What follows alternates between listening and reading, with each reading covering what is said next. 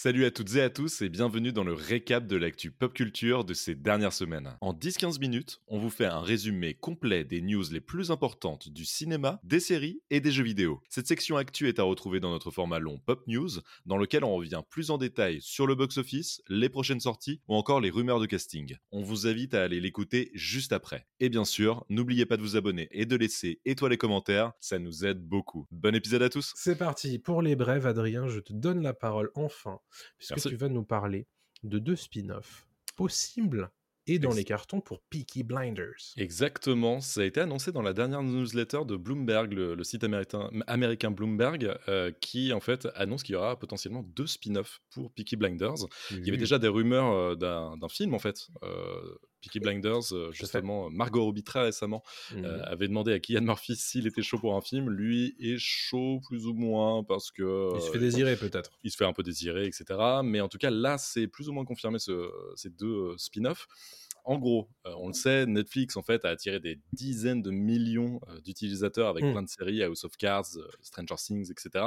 Et là, il commence à se transformer un petit peu en studio hollywoodien traditionnel en produisant mmh. beaucoup plus de suites, de préquels, de reboots et de spin-off. Et donc, Bloomberg nous révèle que cela inclut une éventuelle en fait série télé située dans l'univers de la franchise, donc Peaky Blinders, avec une, enfin deux, j'ai dit une, mais en fait c'est deux séries télé, une mmh qui se déroulerait à Boston au milieu du XXe siècle, quelques décennies en fait après euh, les Peaky Blinders originaux, et une autre série de télé spin-off qui se concentrerait sur Polly, la matriarche du clan euh, Shelby. On n'en sait pas plus pour l'instant. Bloomberg, c'est une référence absolue. Il lâcherait pas une info mmh comme ça sans, sans avoir vérifié. Donc, euh, et puis, c'est pas étonnant du tout de la part de Netflix de vouloir capitaliser sur ah leur bah. grosse licence. Peaky Blinders est un énorme succès. Et puis, Kylian Murphy, voilà, avec Oppenheimer et, complètement dans les trends. Voilà. Clairement. Peaky Blinders, bon, on en a parlé déjà la semaine dernière hein, autour mmh. de cette interview. Euh, enfin, ce face-à-face, Margot Robbie euh, et Killian Murphy, c'était euh, logique qu'on en reparle. Et effectivement, Netflix qui sort la machine, on va dire, à imprimer des dollars et à réintroduire, à réimprimer les mêmes choses en fait. Hein. On a parlé aussi d'un spin-off de Wednesday cette semaine, des, choses comme ça. Autour de l'oncle fétide, apparemment. c'est de créer des univers autour de leur série. Ouais, exactement. L'argent. L'argent. L'argent appelle l'argent, bien entendu. Hein. l'argent appelle l'argent aussi, probablement, hein, avec le quatrième épisode de Kung Fu Panda qui s'est révélé cette semaine avec un nouveau trailer, un premier trailer en réalité. Hein. Le film sort début mars 2024. C'est probablement une des attentes de certains pour, pour l'année prochaine. Kung Fu Panda, moi, personnellement, j'aime beaucoup. Ouais, c'est cool les films Kung Fu Panda. Euh, un quatrième revient, bien entendu, avec Jack Black toujours dans le rôle titre. Et. Euh, Sûrement Manu Payet à la VF aussi. Tout à fait. Euh, ce qui nous intéresse ici présentement, c'est la potentialité que Kung Fu Panda 4 lance une nouvelle trilogie, puisque il y aurait Kung Fu Panda 1, 2 et 3, et Kung Fu Panda 4, 5 et 6. ce qui est potentiellement intéressant parce qu'il y a quelques années déjà, le projet Kung Fu Panda était potentiellement une... on dit une exalogie, une sexalogie, je ne sais plus. Pour six films? Pour six films. Ah, je, sais, plus. plus. Je me suis... Enfin bref, une série de six films était pensée comme une série de six films. Ça avait euh, pris un petit peu de temps entre l'épisode 3 et l'épisode 4. Et désormais, euh, potentiellement, le 4 pourrait relancer cette machine. Et euh, c'est une question qu'a posé le site Next Best Picture à, au réalisateur et à la productrice en exclusivité. Et tous deux se sont prononcés, ont été un petit peu évasifs, mais le réalisateur, qui s'appelle Mike Mitchell, a dit, grosso modo, c'est tout à fait possible. Euh, je mmh. pense qu'on ne se lassera jamais de voir Jack Black dans le rôle de ce panda. Euh, il dit que vraiment ce personnage-là lui colle vraiment à la peau et à la voix. on pourrait le regarder indéfiniment. Cela étant dit, nous avons fait le chapitre le plus épique de cette licence avec celui-ci, donc avec ce quatrième film. Notre mission était de produire le meilleur film possible à voir au cinéma. C'était notre mission dès le début.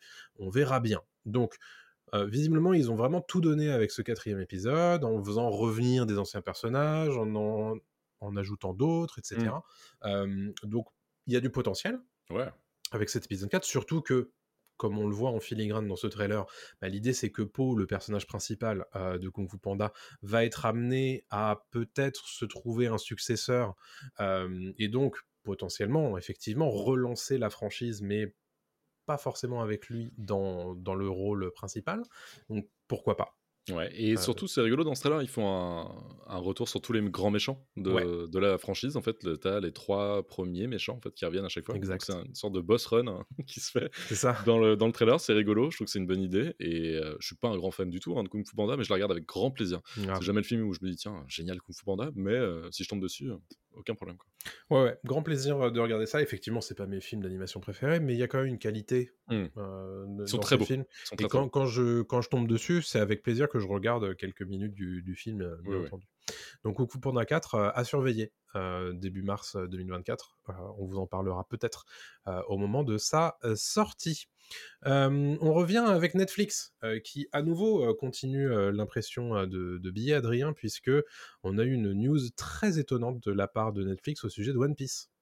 Oui, alors One Piece, en fait, euh, qui a eu le droit à une sorte de reboot, remake. En gros, pour euh, la faire très simple, One Piece, c'est euh, un dessin animé, c'est un animé diffusé depuis la fin des années 90, depuis octobre 99 au, Japon. Mmh la diffusion de l'animé One Piece n'est toujours pas terminée. Il hein. faut, savoir que c'est vraiment toujours en cours et que c'est regardé par des millions et des millions de, téléspectateurs à travers le monde. Et évidemment, au Japon, c'est un, un énorme carton.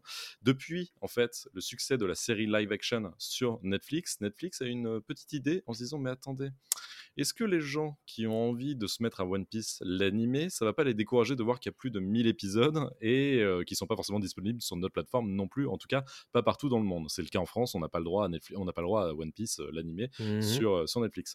Et ils se sont dit, tiens, est-ce qu'on ne referait pas en fait le début de One Piece l'animé avec une toute nouvelle équipe, une équipe qui n'est pas, pas la dernière, parce qu'en fait c'est l'équipe qui s'est occupée euh, des saisons, alors je ne vais pas dire les bonnes saisons, mais en tout cas des meilleures saisons euh, de ce qu'on m'a dit de l'attaque des titans, mmh euh, et en animation. Et en fait leur but c'est de recréer le début de l'animé One Piece avec des nouveaux graphismes, une nouvelle réalisation, euh, une histoire raccourcie aussi. On imagine en fait que ce soit une forme de kai pour ceux qui connaissent. En fait, c'est tous les épisodes euh, d'animé qui sont euh, raccourcis où on enlève tous les épisodes filler en fait qui servent pas à grand chose mmh. pour vraiment avoir une version condensée, efficace. Et donc, ce serait l'objectif de de Netflix avec cette nouvelle série qui s'appellerait The One Piece, qui s'appellera pas juste One Piece, mais The One Piece, euh, pour différencier, j'imagine, avec l'animé original. Et on n'a pas de date de sortie encore exactement. Ils sont en train de bosser dessus. Il y a quelques artworks euh, dévoilés dans une bande-annonce, mmh. mais très rapide. Mais je trouve que c'est une bonne idée parce que, encore une fois, moi je l'avais dit à la sortie de One Piece, euh, le live action sur Netflix, je ne connaissais pas grand-chose, quasi rien du tout en fait de la série. J'ai été tout de suite happé par le par l'univers, j'ai acheté les mangas directs, j'ai commencé à mettre à l'animé et j'ai eu cette mmh réflexion dont je viens de parler de il y en a beaucoup trop, je vais jamais avoir le temps, je n'ai plus 12 ans, je ne suis plus au collège et malheureusement j'ai un travail, ce qui va être très compliqué de tout regarder. Donc je me dis qu'une version de cette, euh, une version déjà remasterisée en tout cas, en fait, c'est pas mal, plus raccourci, je dis, euh, je dis bon coup. Bah, pourquoi pas, écoute, moi c'est vrai qu'en ce moment pour être en train de me refaire Naruto, c'est parfois compliqué avec, tous ces épisodes filler, ah de se dire: «Mais attends, mais en fait ça je dois le regarder ou je dois pas le regarder?» et j'imagine que One Piece c'est un peu la même chose puisque, bah, les, mmh, les séries animées, japonaises sont un peu faites comme ça, donc pourquoi pas? Ouais, je suis, je trouve que c'est une bonne idée. Je suis, je suis curieux et peut-être que, tu sais, c'est toujours assez pratique de repartir à l'épisode 1 et de se dire ah c'est mon moment d'entrer dans là-dedans quoi. Oui exactement. ils font souvent ça avec les comics donc ce serait pas étonnant que ce soit l'objectif. En tout cas si c'est de qualité et si c'est bien fait. Carrément. Il n'y a pas de raison que ce soit nul. Hein. Ouais non non. Très bien. Est-ce que il y avait des raisons que ce soit nul, cette post-logie Star Wars C'est la question que je vous pose. Eh bien écoutez, euh, en ce moment, on a Adam Driver, donc Kylo Ren, qui fait la tournée des popotes en ce moment, euh, puisqu'il est en train de promouvoir le film Ferrari, qui est en train de sortir euh, aux États-Unis particulièrement. et il s'est exprimé auprès de Rich Eisen dans son, dans son talk show, euh, pour une interview euh, aux États-Unis. Et euh, il s'est exprimé au sujet de la façon dont son personnage a évolué entre le moment où il a lu pour la première fois le premier script de Star Wars 7 et le produit final qui est Star Wars 9. Et visiblement, ça a beaucoup évolué. comme on s'en doute, et comme on l'a vu sur pièce entre les épisodes 7, 8 et 9. Euh, mais c'est, je crois que c'est la première fois qu'il s'exprime là-dessus. Daisy Ridley s'était déjà exprimé euh, au sujet de son personnage euh, en 2020. et voilà ce que dit Adam Driver. Il dit J.J. Abrams m'a raconté ce qu'il voulait faire du personnage. Et donc, à la première lecture du, du script, donc c'était dans un endroit très secret, évidemment, dans une petite salle où il pouvait pas partir avec le script, etc. Il dit J'avais un arc narratif global sur les 7, 8 et 9. Son idée était que le périple de Kylo Ren soit l'inverse de celui de Dark Vador. Là mmh. où Vador commence en tant que personnage le plus confiant et le plus engagé dans le côté obscur, euh, et puis au bout du dernier film, donc l'épisode 6, euh, il est le plus vulnérable et le plus faible de ce point de vue-là. Non, non, je te parle de, Dark Vador là. Ah ok, excuse-moi. Euh, il voulait faire l'inverse avec Kylo Ren. Ce personnage était le plus perdu et vulnérable à la, euh, au début des, trois films, euh, on va dire euh, Star Wars, mmh de la postlogie, et il aurait été le plus engagé dans le côté obscur à la fin de ces trois films, dans l'épisode 9. J'ai essayé de garder cet arc en tête, peu importe ce qu'était le périple, on va dire, peu importe le, voyage, hein, enfin peu importe l'atterrissage, l'important c'est le voyage, grosso modo. Mmh parce que ça a changé durant le tournage, et ça on l'a vu, mais j'étais concentré sur cet arc-là. Euh, voilà ce que dit Adam Driver. Puis ensuite, Ryan Johnson a proposé ce qu'il appelle, entre guillemets, une, direction différente avec les derniers Jedi, et euh, je cite encore, mais elle convenait toujours au personnage tel que euh, il l'avait imaginé, lui, Adam Driver. Et alors là, c'est la dernière citation qui est importante. Pour le dernier film, donc l'ascension de, Skywalker, de Skywalker, ça a changé pour parler d'eux, donc de Kylo Ren et de Rey, et de la dyade et de ce genre de choses. C'est devenu à propos de Ben Solo. Il n'en avait jamais été question, dit-il. Il était Ben Solo depuis le début, mais il n'y avait jamais eu de version où on verrait Ben Solo quand j'ai signé pour la première fois. Donc quelque part, euh, on est en train de nous faire comprendre, enfin Dame Driver nous fait comprendre que ça a tellement changé qu'en fait c'était plus du tout ce qu'on lui avait proposé au tout début, euh, au moment où il avait euh, signé. Ce qui ne surprendra personne, bien entendu, étant donné le produit final qu'on a eu, c'est-à-dire que c'est une vraie cacophonie en fait, cette postlogie Star Wars, avec cet épisode 7 qui est un remake de l'épisode 4, ce qui à la rigueur, bon, soit. Un épisode 8 qui casse un petit peu le carcan de, tout ça, et puis un épisode 9 qui essaie de recoller un petit peu les morceaux en, faisant en sorte de réécrire un petit peu ce qui, ce qui était dit dans l'épisode 8, et puis au final on a, on va dire, un atterrissage qui est bah, plat au possible. Hein. C'est catastrophique, particulièrement l'épisode 9, et donc du coup cet arc global euh, qu'on proposait à Adam Driver bah, n'a pas du tout été euh, tenu parce que bah, on a fait absolument n'importe quoi. C'est une interview qui a été filmée et tu sens qu'il est déçu, ça se voit. Bah, tu, euh, sens que le mec il est, il est revenu tout ça maintenant, mais, mais c'est vrai qu'il est très déçu mmh. et qu'on lui avait vraiment proposé quelque chose de beaucoup plus solide à la base.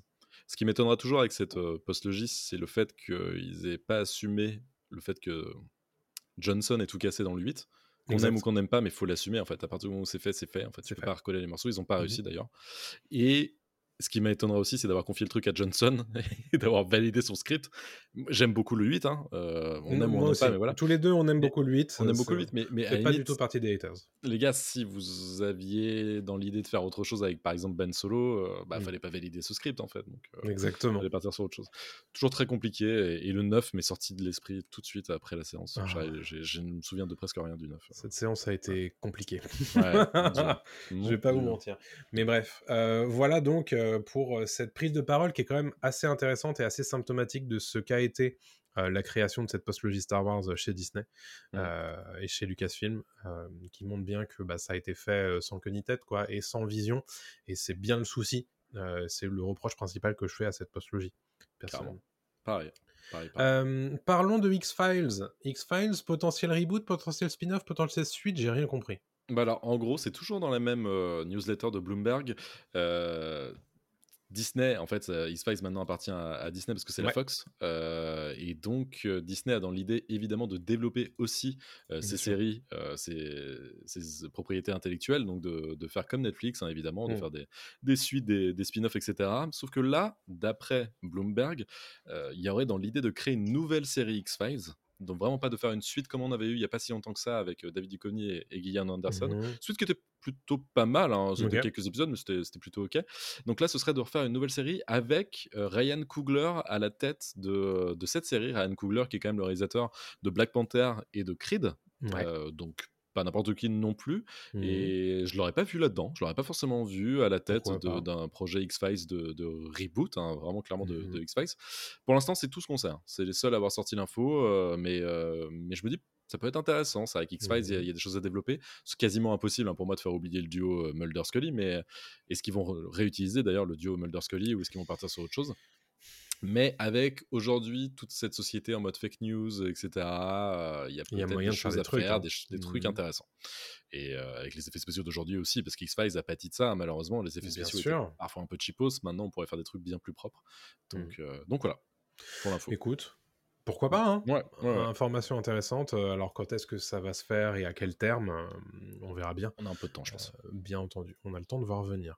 Dernière brève que vous, qu'on vous a sélectionné pour ce dernier Pop News de, de l'année, c'est Jason Momoa, qui, évidemment, lui aussi, il fait la tournée des popotes pour promouvoir Aquaman et le Royaume oublié, je crois tellement oublié que j'ai oublié le titre, et qui a donné des informations auprès de Entertainment Tonight aux États-Unis, qui lui demandait est-ce que vous seriez chaud pour rempiler en tant qu'Aquaman pour un troisième film ou pour une nouvelle apparition dans le futur DC Studio de James Gunn et Peter Safran?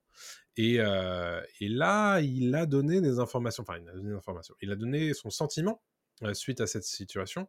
Et euh, il n'est pas si positif que ça, en fait. Il dit euh, Je veux pas forcément que ce soit la fin, donc lui, il aimerait bien que ça continue, mais je pense pas que ce soit, vraiment un choix. un choix qui lui soit proposé en vérité. Mmh. il rappelle que James Gunn et Peter Safran veulent débuter leur propre truc, mmh évidemment, qui démarra en 2025, rappelez-vous, en juillet avec Superman Legacy. Et, ce qui est intéressant à la fin, c'est la vérité, c'est que si le public aime Aquaman 2, alors il y aura une possibilité. Mais là, tout de suite, je me dis, ça n'a pas l'air très bien parti. Non. Voilà ce qu'il nous dit. Donc en gros, soit il a déjà des échos de, des préventes du film, ce que pas incertain, soit il a déjà des échos de ce que veulent faire James Gunn et Peter Safran du personnage, et peut-être que soit ils n'ont pas prévu qu'Aquaman refasse une apparition tout de suite, soit ils n'ont pas prévu que ce soit Jason Momoa dans le, mmh. dans le rôle, euh, soit il n'a pas prévu de rempiler. Mais je crois pas que ce soit lui, a priori, euh, le problème, Jason Momoa. Non, parce que je pense qu'il aime bien le personnage. Je pense qu'il aime mmh. bien le, ah, personnage d'Aquaman. Rappelons aussi que c'est la fin du DCEU avec Aquaman 2, là. C'est le dernier film du, du DCEU qui était prévu dans le slot, quoi. Euh, donc là, je pense que les mecs, ils ils vont faire table rase, hein, ça y est, hein, ils ont compris qu'il fallait passer à autre chose. Donc s'il revient, ce sera sûrement dans la peau d'un autre personnage de DC, parce qu'il est pote mmh avec, euh, avec James Gunn, quoi. Mais, mais je pense qu'Aquaman, pour ouais, la, rumeur lui a prêté des négociations autour du personnage de Lobo. Alors lui-même l'avait demandé euh, il, y a, il, y a, des années. Mmh. Euh, est-ce que ça va vraiment se faire? Est-ce que c'est vraiment prévu? C'est difficile. Pas sûr, à dire. pas sûr. À voir. C'est difficile à dire. En tout cas, on vous parlera sûrement du d'Aquaman 2 quand il sortira. On essaiera d'en parler peut-être en reco si on peut. Sinon, on en parlera bien plus tard. Mais, mais voilà. Je sais pas trop comment. Il y a des congés. Éventuellement, éventuellement sur TikTok, euh, à la faveur d'un short ou d'un format vertical, pourquoi pas quand on l'aura Exactement. Euh, c'est pas impossible. Donc mmh n'oubliez pas de, vous abonner à ces petits réseaux-là. Et j'en profite pour vous rappeler que nous avons une page Kofi. une page Kofi qui vous permet de financer le podcast à hauteur de ce que vous pouvez. À partir de 1 euro par mois, vous pouvez devenir membre et donc participer indirectement ou directement à l'émission en posant vos questions donc n'hésitez pas à le faire. Tout ça, ça passe par la page Kofi et par le serveur Discord. Donc n'hésitez pas. puis nous, ça nous fait un petit coup de pouce puisque le podcast a des coûts fixes, hein, qui nous sera évidemment très heureux de pouvoir partager avec vous. Tout à fait. Et voilà, c'est fini pour le récap. Pour ne rien rater des dernières actus pop culture, il vous suffit simplement de nous suivre sur les réseaux sociaux. On est sur TikTok, Twitter, Instagram, Facebook et on est aussi présent sur YouTube et Dailymotion. On vous dit à très bientôt. Salut tout le monde.